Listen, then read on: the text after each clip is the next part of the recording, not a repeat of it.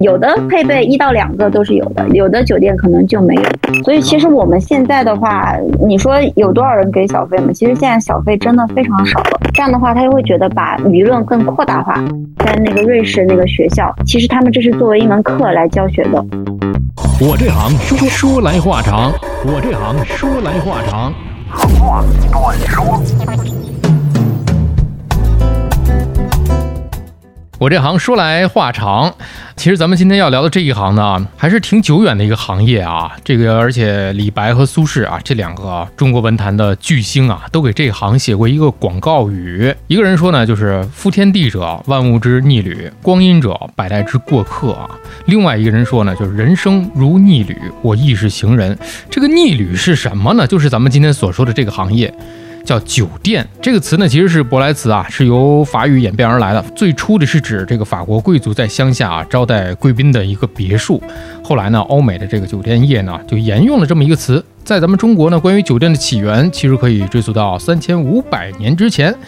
哎呀，这个行业可以讲是重重的困难啊，在这这三年了，这三年来讲，真是太困难了。但是前不久呢，我们有一部电视剧，其实也是过了一段时间了啊，不充会员的可能已经大结局了都，叫做《欢迎光临》。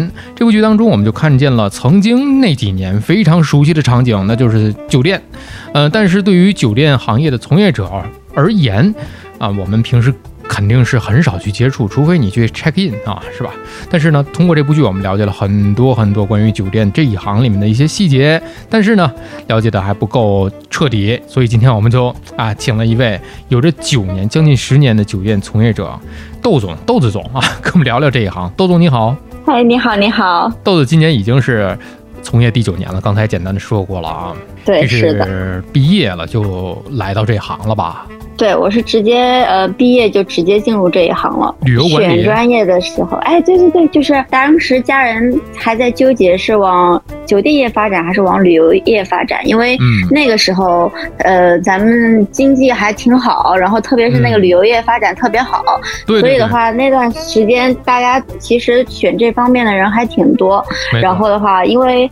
家里人的话是觉得就是可能呃女孩子，然后如果选旅游的话到处跑可能会呃比较麻烦，选酒店的话可能会哎会好一些，所以当时就选了酒店啊。你看行商坐骨啊，出去走的叫商人啊，坐在家里边就守着这个酒店，您是打尖儿还是住店啊？吃面。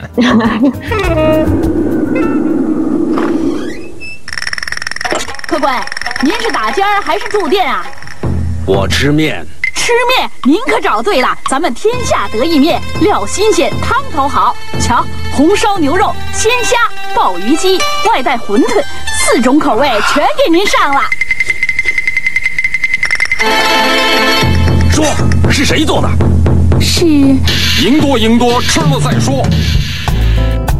这个广告 以前是个赢多方便面的广告，估计可能豆子总之前没有看过这个广告吧？可能在我们八零后看的比较多一点啊。但我感觉我听过，听过是吗？哦，对对对，年龄都暴露打尖儿，打尖儿这个词一来，对对对，也是这个行业里面的一个术语啊。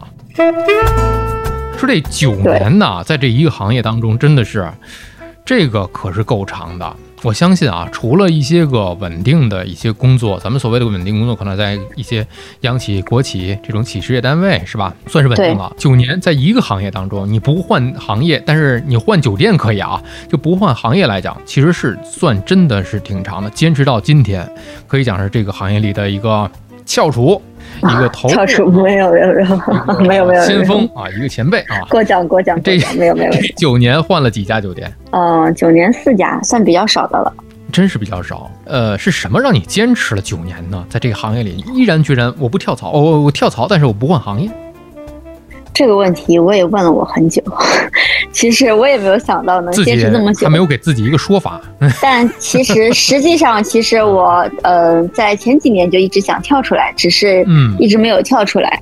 因为我自己的话，本身的话就是有在一边上班，也有在一边在学习，可能就是对对对，学习的话占据了一部分时间。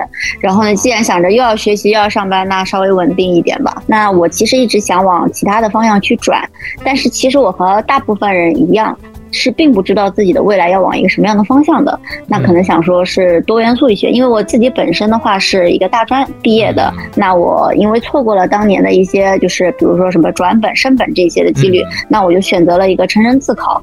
所以说在。呃，酒店业的前几年，我其实发展的是比较慢的，因为那个时候的话，我花了一部分时间过来上学，所以就花了两年多的时间，然后考了一个那个，呃，就是一个本科这样子。嗯，磨刀不误砍柴工啊，别人还在砍柴的时候，你一边磨刀一边砍柴。嗯，我觉得这是出来混的，欠的总是要还的。你看吧，就是上学的时候不怎么努力，最后还是得要去把这个学位给弄回来，是不是？不过说明一个问题啊，就是之前的这些工作的这几年里面啊，压力不是很大，时间终究是有的，不像有的互联网大厂九九六零零七，终究是有自己的一些能够下班的富裕的时间，不用那么的。玩命的加班，所以，嗯，豆子在现在这一行里边，目前啊是负责一个什么样的一个岗位的工作？呃，我现在负责的工作和我之前的工作不太一样。我现在的话是在市场销售部这一块，所以说，因为我之前的话其实是，呃，在那个酒店的一个前厅部，就像那个欢迎光临里面一样，就是你一进酒店，你能看到的这些部门，我基本上都待过。我的天哪！就这部剧，你就应该请你去当个顾问呐。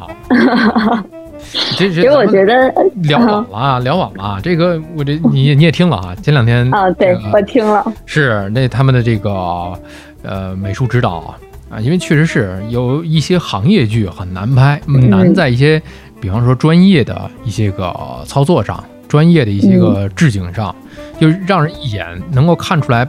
不是很明显的穿帮，这就很难了。你想，你从酒店里面这九年，不管咱换了几家酒店，四家是吧？那你从每一个岗位上，咱们在电视剧当中看到的这些个都干过，那真的是，我觉得了不起啊！投资人来了，投资你开一家酒店，你就全都可以操持起来了，立马上岗，对吧？这这这个都是都是现成的，没有谁都干过，这个是非常宝贵的经验呐。差不多一二年进入这个行业，对，一二年是啊，从。前厅部你也干过，对，对吧？前厅基层员工到现在的这个市场这一行，啊，市场是市场，你们包含的就咱俩之前聊，我也知道你们包含的挺多的，因为没有专门的一个品牌公关什么的，因为像有些企业它会有专门的品牌部，然后又细分为什么公关部，而且你们有很多的这些个对媒体的也是市场部来做，对对对，所以你看，嗯，其实比较。比较杂，学的东西比较杂，接触的东西也比较多。对，这个看得出来，就是一对外了之后，就是对市场、对媒体之后呢，这个人呐，就是他可能就站在一个高度上来理解整个的这个行业了，而不是说我作为一你比比方说门童，或者是我作为这个什么这个主管，我就不仅仅是对待我业务上的这个螺丝钉、这个钉、这个铆这样的一个态度，你可能站在整个酒店的一个高度上，呃。对品牌负责了，可以这么说，是，是吧？对对。咱们刚才说到那部剧《欢迎光临》，里边这个男主啊，这个岗位是门童。呃，其实我最初我对门童不太理解，就是因为门童的年龄嘛，也不仅仅，尤其在国外嘛，有一些欧美国家，门童还不见得就是年轻人，是吧？对，是的，这一点在国外特别明显。我记得我是。一五年去新加坡的时候，嗯，因为其实我们在酒店行业的话，我们住同品牌的酒店是有一个员工价的啊。然后，哎，对，所以就是以一个非常便宜的，哎，对对对，一个非常便宜的价格，然后去住一个五星级酒店，我觉得这还是比较划算的。然后，因为我本身也非常喜欢旅游，所以我基本上，呃，在疫情前，我是每年是需要出去两次的。所以那个时候，我当时出去的时候，我就发现，哎，我说我住的那家酒店啊，发现哎，他们的那个礼宾员是一个年龄非常大的老爷爷。同时，我们去看一些呃一些欧美的一些剧啊，如果他们有到酒拍到酒店的一些部分，他的礼宾员有的时候确实就是一个年纪比较大的老爷爷，他们可能就这么干一辈子，是干到退休呢，扮演圣诞老人。啊，对对对对对。那我有一个问题啊。这年纪大的有，但是有女生吗？嗯，我目前没有看到女生，但是对，但是我们国内就我知道的是有女生进入礼宾部这个行业的。门童包含在礼宾部里面是吧？哎，对，是的，就像你看到的，比如说他门童，然后他就是他的礼宾部里面，然后然后他那个门童往上升了之后的话，他就可能是去做那个呃行李员。行李员的话，就是他不用一直站在门口了，他可以在里面给客人送送行李。哎，进屋了，然后不用进，就不用在外面吹。哎，对对对对对对对，他就可以进去了。然后那慢慢呢，他还可以升成主管。那主管的话呢，就相当于是稍微管理一些呃部门的一些信息，比如说每个班次的报表整理，然后对课的一些邮件回复啊之类的。嗯。然后再慢慢的的话呢，就变成他的那个经理了。有的地方呢是先。副经理，然后再经理，有的地方的话就直接是经理，这个是一个正常的一个就是升职的流程。那同时的话呢，礼宾部还有其他的一些呃职位。比如说，呃，机场代表啊，专门去机场接待一些 VIP 的，对。然后现在很多酒店喜欢用女生去做这个机场代表。第一的话，它是比较就是女生的话可能比较心细一些。第二个的话，确实其实这个部门是需要一个女生的。那她虽然可能是呃名呃名义上叫机场代表，她可能也会帮忙做一些其他的一些 p y work 之类的。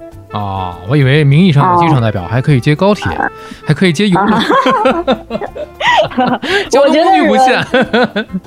我觉得如果就是客人有需要，应该也是可以客串一下的啊。是是。然后还有的话，对对对，然后还有的就是那个司机，司机也是归礼宾部管。对，司机的话一般有两种，一个是对客司机，一个是对员工的司机。哦，员工司机对员工的话，行政类的。呃，对，然后的话，员工司机的话，它就会有那种倒班制，因为呃，本身它这个酒店来说的话，它是有嗯，比如说前厅部、客房部和呃送餐这个三个部门，它是有夜班的啊，他们是三班倒的，三班倒。对对对对对，那这样的话，他们有的时候那个司机的话就会需要接送之类的，所以有的时候司机会配有晚班。但也有一些酒店，他可能就会说，我成本可能不够，那我就不需要他上大夜，可能就是小夜，可能就说，比如说下班稍微晚一点，或者早班稍微早一点，这样子就避开了中间那个时间段。听起来好熟悉啊，这个词。我们之前在互联网某家 某家企业的时候，我们也是三班倒。虽然我们做的是体育媒体行业啊，也是有，因为要随着欧洲的赛事去轮转，所以我们是三班倒。大夜小夜这个词听起来太熟悉了啊！小夜不过夜，大夜要到天亮啊。哎，对对对，也一样是吧？也一样啊。对。都是这样的啊，所以说呢，像张光正这样这部剧的男主一样啊，上上了夜班回家补觉的，但是又被这个广场舞给吵起来了，所以他的这个情节还是挺真实的哈，非常真实，因为我曾经也被广场舞吵过，那就是还原度真的是很高。啊对，因为我们当时住的那个小区，就是当时那个酒店是给我们提供的住宿。因为当时为什么选择酒店，还有一个原因是，呃，大部分酒店它是提供住宿的。所以说，虽然它的，哎，对，虽然它的住宿条件可能不是特别好，但是对于一个刚毕业的人来说，你有一个住处，不需要去，嗯，那个。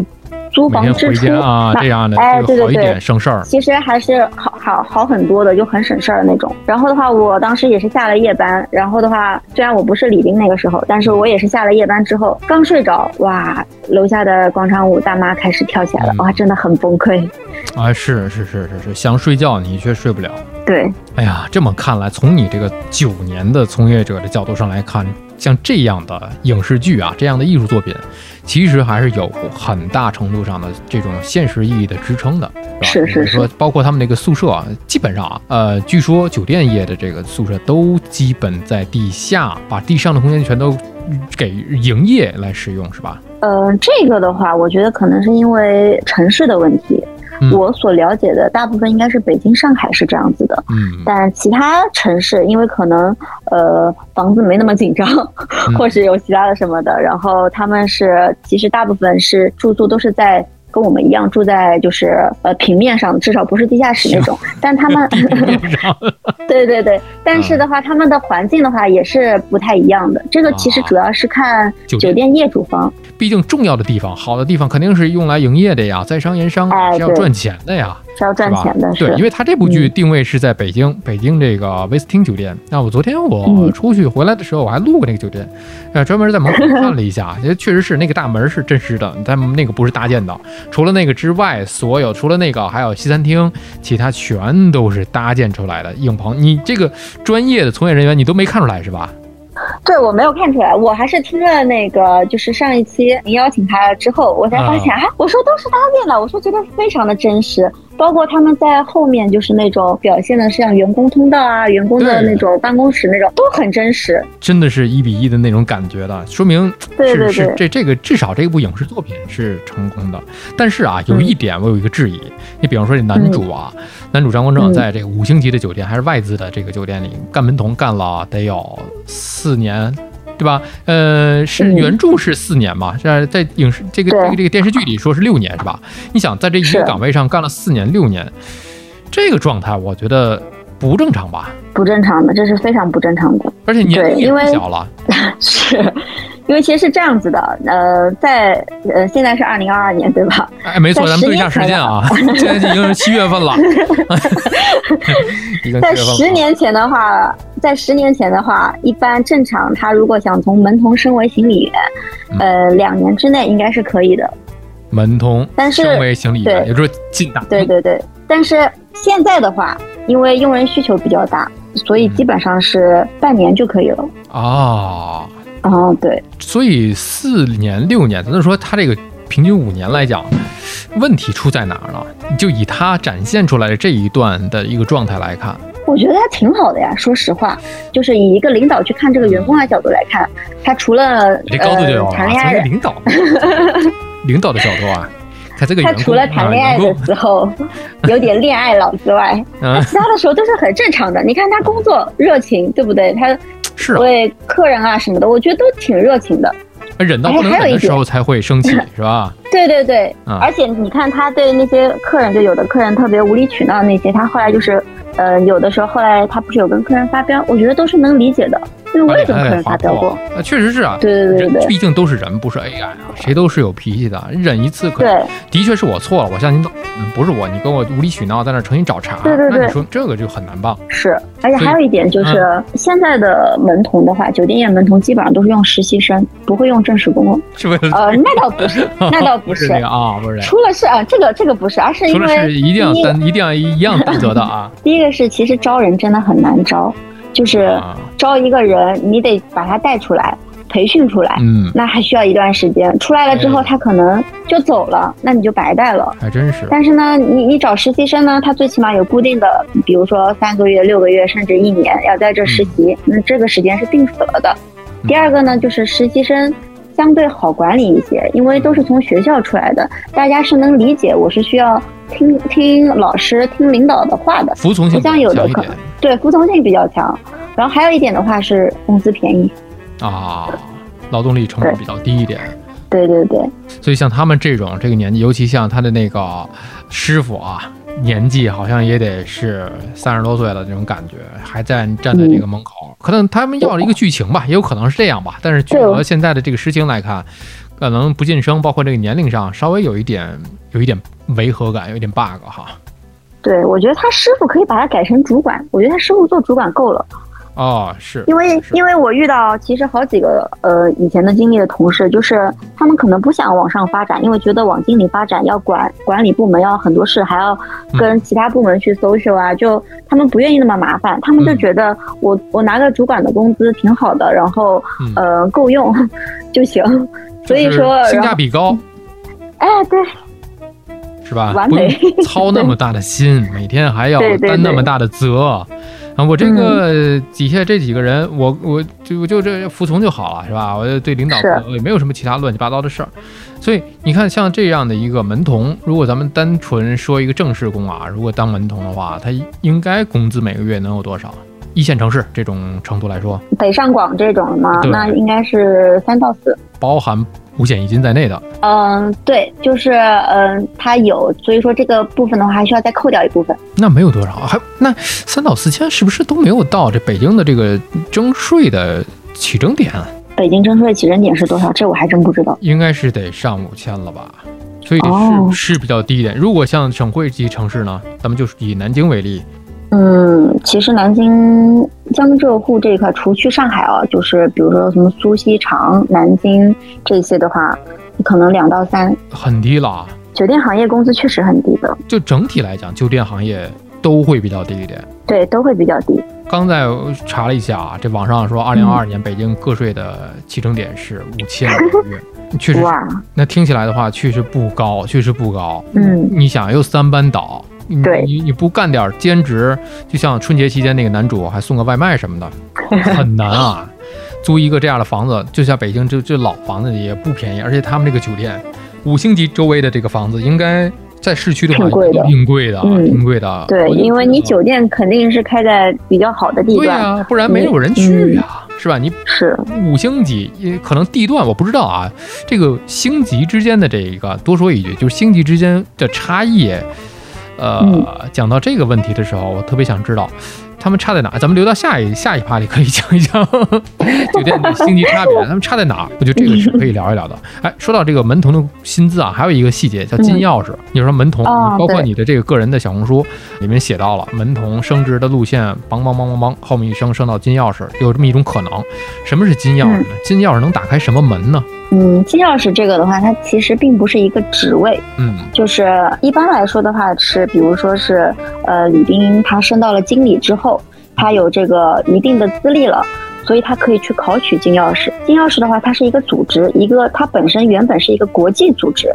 哦，然后的话，对对对，它的话是有两把像就是锁的那种金色的那种钥匙相互交叉，然后你可以看一下，如果酒店里面有在礼宾部那边有位同事，他的那个呃职业装上，在他领子那边有别这个两把钥匙的，那他就是酒酒店的金钥匙。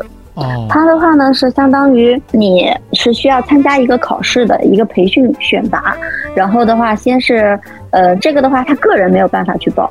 它是需要相当于写推荐信的，必须是由单位推荐，单位推荐才可以。对，然后的话呢，一般的话呢是两种方式，一种的话是呃酒店给你出这个培训费，嗯，但一般的话是需要签个合同，就是你几年不能走之之类的。哦，还有这样的？对，还有一种呢就是你自己付这个培训费，所以就不用跟酒店签了。哦，明白了，明白了。啊，是我既然我 给你培训费了，那你就得跟我签一个，我不能白培训你，不能白培养你。哎，我刚才看到就是两把钥。钥匙呢？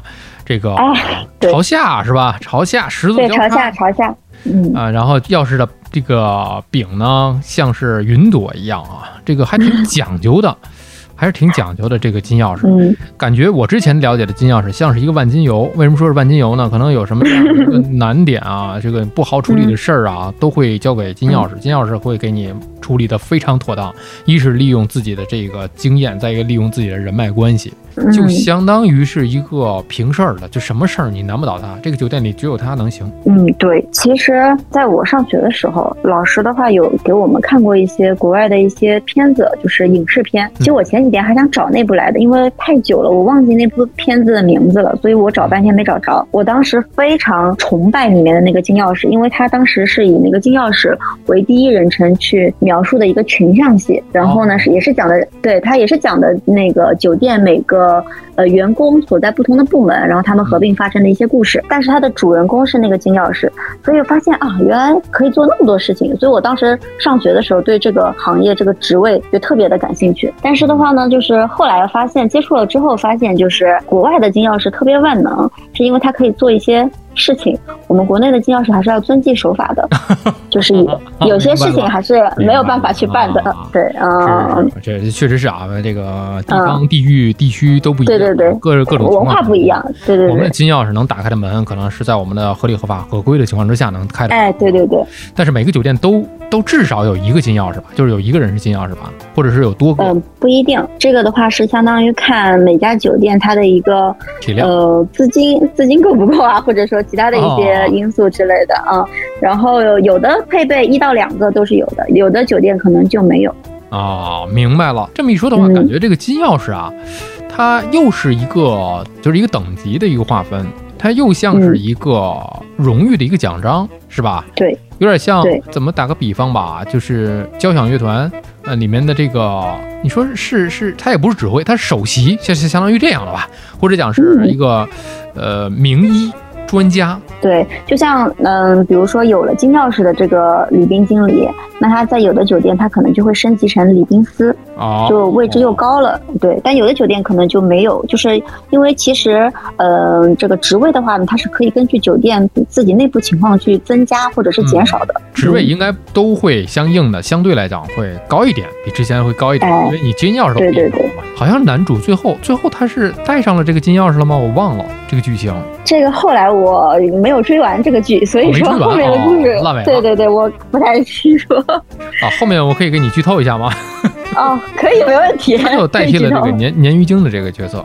哦，这样子啊？对，鲶鱼精这个，这个你知道啊？他这个是一个什么经理吗？其实我一直很好奇，因为他有一部分表述的不是很清楚。嗯。然后，其实我一直想知道他到底是属于前厅部经理还是房务部总监。因为是这样子的，就是前厅部呢，它是有划分的，比如说前台、礼宾，然后宾客关系、行政酒廊和总机这样子。那这个这些人呢，是归前厅部经理管。啊，对。那房务总监呢，他是要管整个大的前厅部和整个大的客房部。哦，哦，我给你解释这一点，他后面有可能你是断掉了。呃，他后面因为说是要有一个，就是。房房务总监是吧？这叫什么？客房对，房务总监，房务总监，房务总监是吧？房务总监呢，有一个人是请假了，呃，不知道是是生孩子去了还是干嘛去了，请假了。然后他是代理了一阵子。哦，难怪。但是还有一点就是，他如果只是前厅部经理的话，他怎么可以住住在酒店里呢？因为我们住在酒店里，我们有个俗语叫 house use，他是不可以住这个的。对，他的 level 是不够的，前厅部经理是不够这个 level 的。那得是什么 level 可以住？至少是总监啊。所以如果他是房屋部总监，对他住的话，那就很合情合理了。嗯。但是他如果只是前厅部经理的，我至今没有看到哪家前厅部经理直接住。哦，还真是啊。那也有可能人家自费一部分啊，报销一部分啊，那部分没走没法走医保啊。走社保，只能这么解释了啊。说到这个这个钱这个东西呢，想问你这么一个问题，就是小费啊，住酒店可能大家出国什么之类的都会经历这么一个过程，就是留一些小费，或者是给一些小费给，尤其像门童啊，咱们就还说这个门童，从一进门开始，因为你看啊，我如果出国去玩的话，像。这个泰国啊，我会，他们有这个非常强烈。哇，泰国非常强烈，对对对对对，我感受到了。然后你就要这个在每天出门之前，在你的这个小桌子上给他留一个纸条，给他底下压点这个小费。嗯，哎，是这样的。所以像咱们国内和国外相比啊，对于小费，我不知道它是一个行为也好，还是文化，还是也还是一个次文化符号也好，它是一种礼仪呢，还是一种自愿的行为呢？就是给多少呢？怎么给呢？给不给？给不给？就是这种，现在对我而言就是一个约定俗成。你应该给小费，那你就给。嗯，所以来讲呢，这个小费这个东西，你从专业的这个行业里面怎么来看这个问题？呃，因为是这样的，就是。国外大部分酒店都是有给小费的这个一个传统的，但其实我们中国人好像并没有这样的一个习惯。那作为酒店行业的话，因为前几年的话，就相当于那个时候还没有疫情之前，嗯，其实大部分外国客人的话，尤其是尤其是我入行的那前几年，给小费的还是挺多的。但是后来慢慢演变的，可能来中国的外国人多了。他们也慢慢的接受了中国人这个不给小费的思想和行为，然后他们其实也不怎么给了。你说去中国住酒店啊，不 用 对，然后但是就是我个人分享一下，就是我那个时候还是做前台的时候，嗯，然后嗯，当时的话是。呃，因为我有不同国家的客人给过我不同的小费，但我因为那个时候我不在礼宾部，所以我拿的不多，但基本上是我帮助了客人，客人觉得我对他这个呃挺好，所以说比如说有一个呃那个时候台湾吧。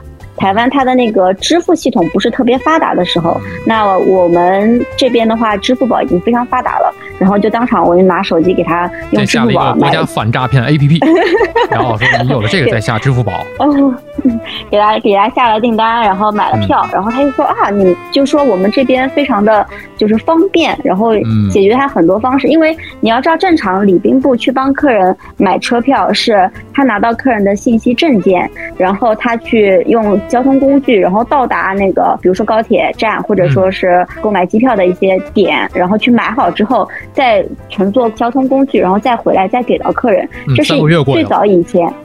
最早以前的那个礼宾帮客人买东西，但现在其实我们的网络非常发达，我们直接在网上哎下个订单就可以了，手机点一点就可以了，支付宝、微信一扫对吧就可以了。所以客人看到就是哇，就说特别的方便，然后他就呃给了我一个小费，然后台湾客人给了我的是一百，我当时以为我赚了，我说哇塞一百。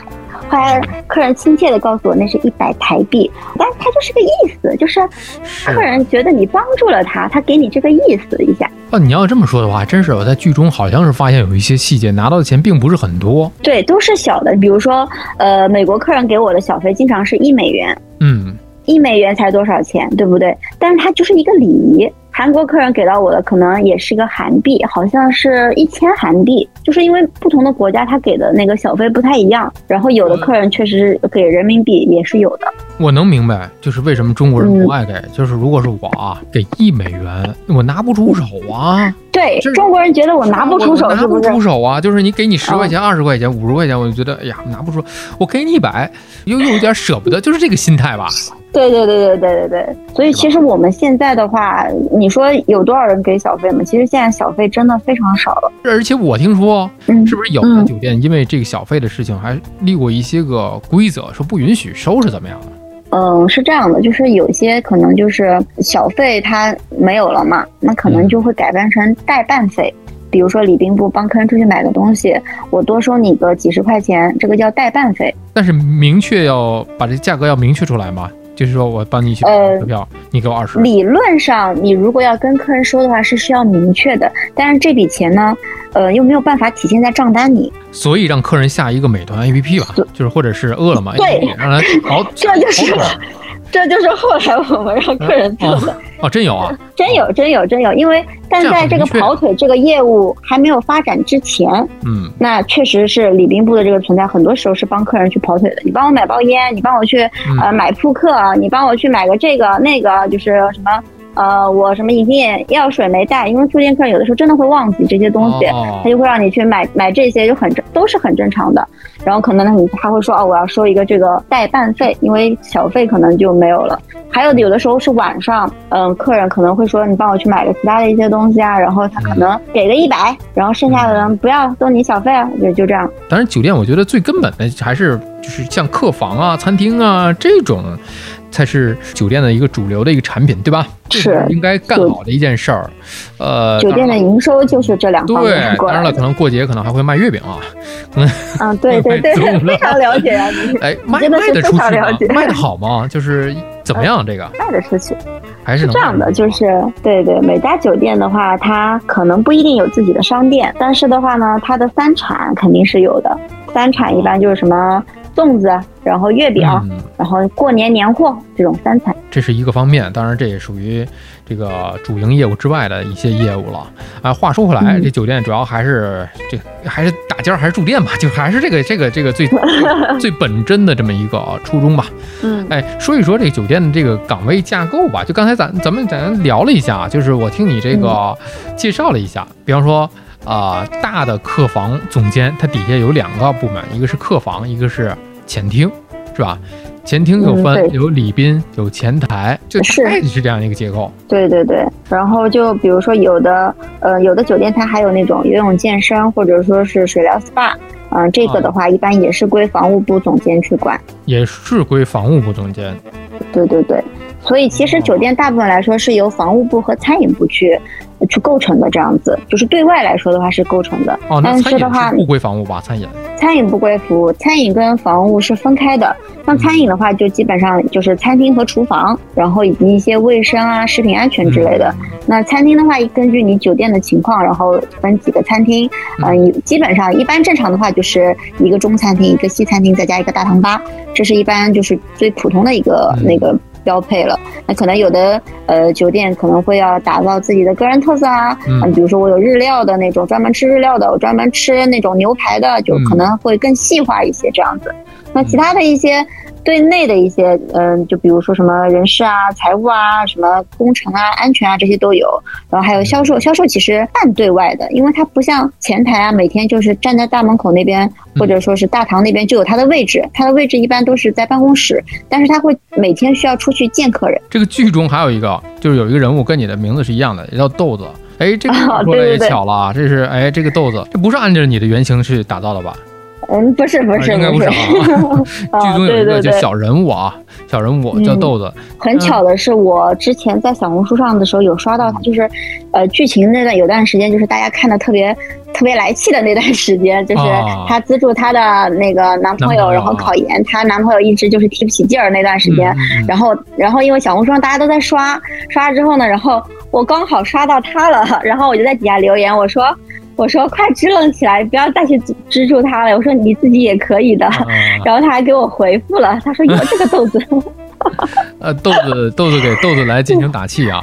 对对对对对，就特别逗。然后他他这种的话，对对对，他是楼层服务员，然后好像是想去，然后后来是他去自己努。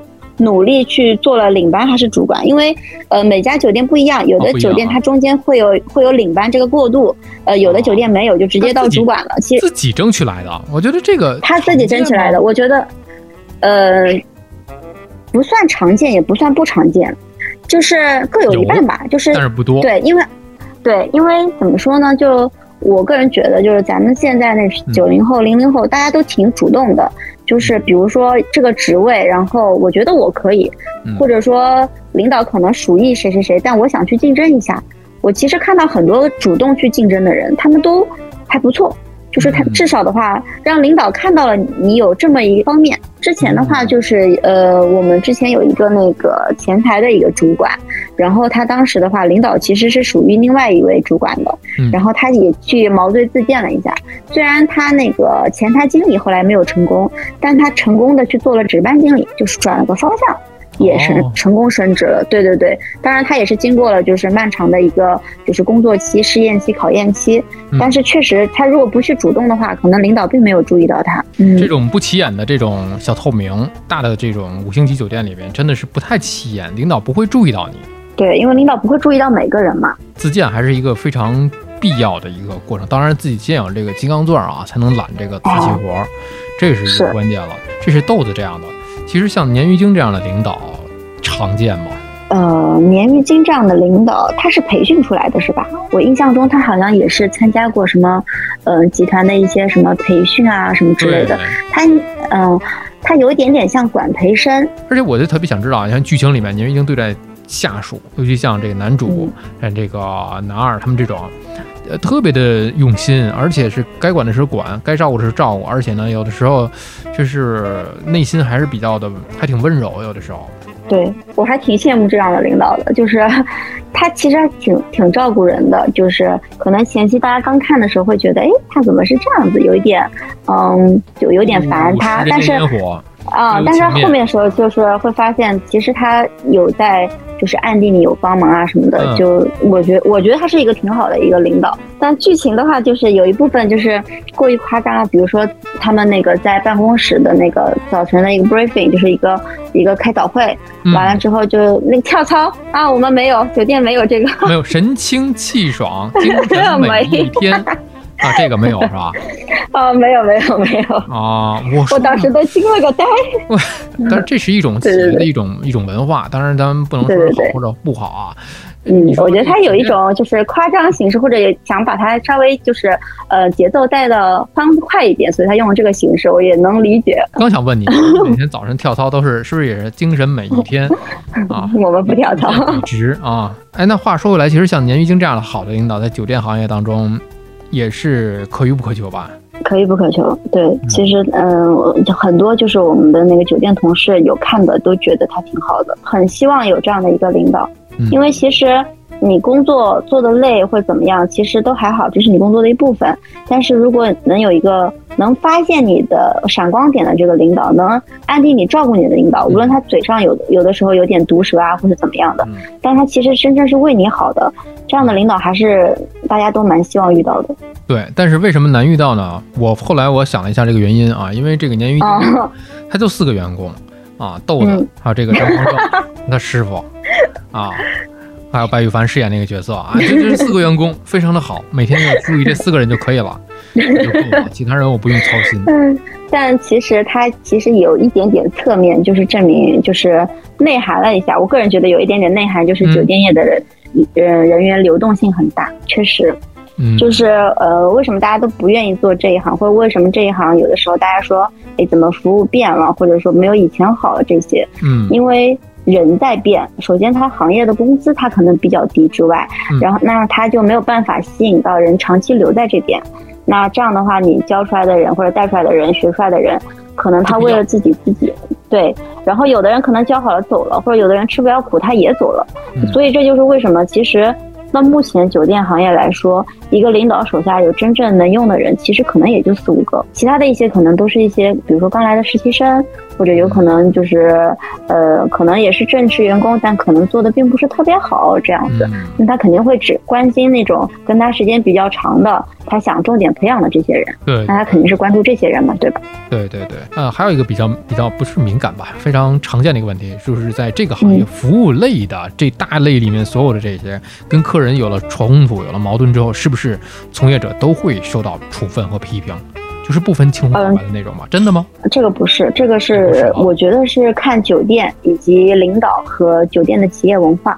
哦，嗯，对对对，会分事情的原因。对是对，因为我其实自己亲身经历，我嗯就遇到过这样的情况。哦，因为对，其实是客人自己自身的问题，但是他把火发在了我的身上。嗯，然后我刚好那个时候的那家酒店的那个领导，他可能就是比较重视这些，他是比较重视客人对他的态度以及这个影响。所以说，虽然他自己也明白并不是我的过错，但是因为客人投诉，各种投诉闹得比较大，而且的话就是客人在酒。廊的那种大吵大闹那种投诉，会吸引其他的客人前去观察。这样的话，他就会觉得把舆论更扩大化，所以说他给了我处分。明白了，他从影响后果角度上来讲。对对对，但是的话，在另外一家酒店的时候的话，呃，遇到同样的问题，当事人已经不是我了，是另外一位同事，嗯，也是客人自己的问题，而且闹得比我那个还要大很大的那种，嗯，就闹到派出所的那种，几乎。但是那个我们当时的那位领导就没有处分那位员工，所以说还是看人，还是分人，还是分整个的这个。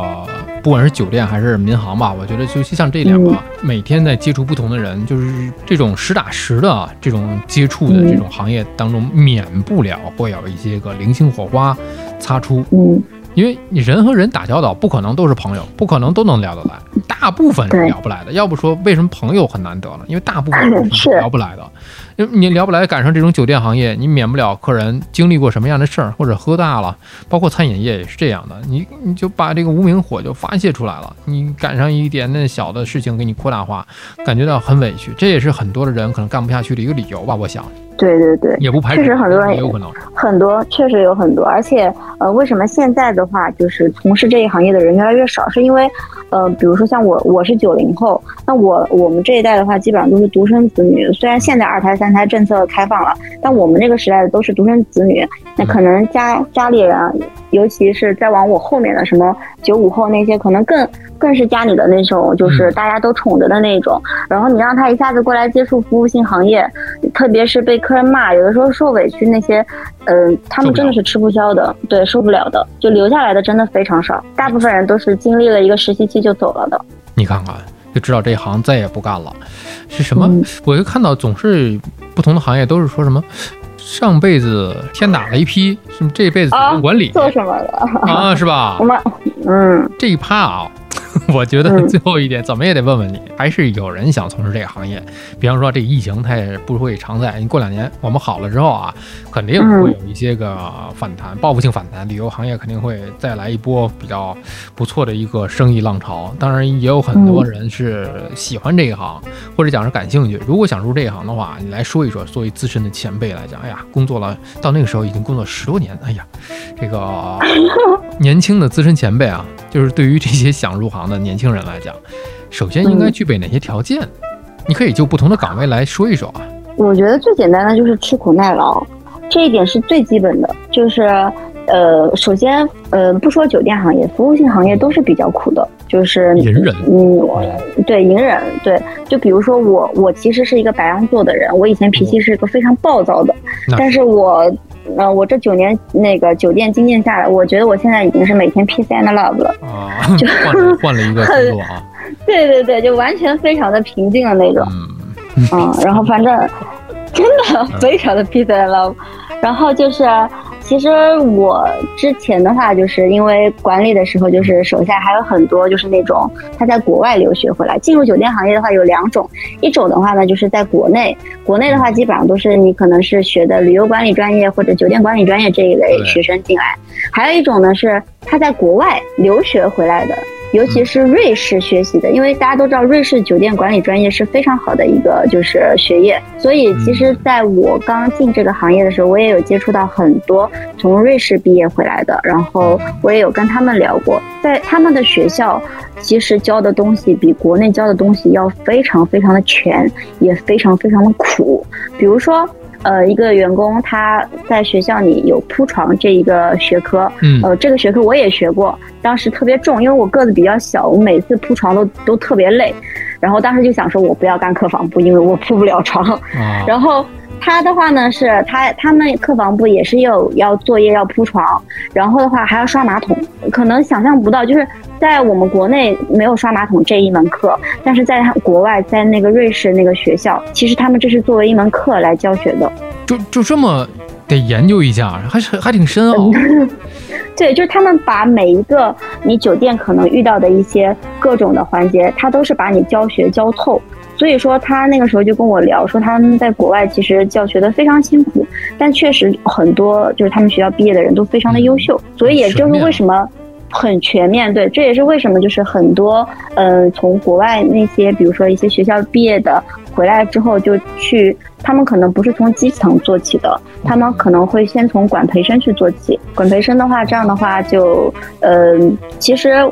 国内的话，把管培生放的地位还挺高的，特别是有些部门，他可能就直接放在跟副经理一样的职位了。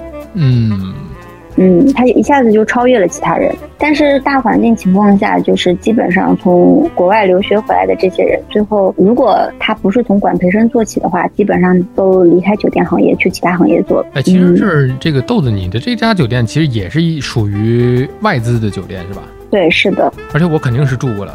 你之前那三家也都是属于外资吗？呃，是的，呃，有一家不是，其他其他几家是的，有一家是呃我们本地的，不叫我们本地，就是国国内本地。哦，国内本地的。对对对，国内本地的，所以我感受了一下 local 酒店和 international 酒店的区别，就是。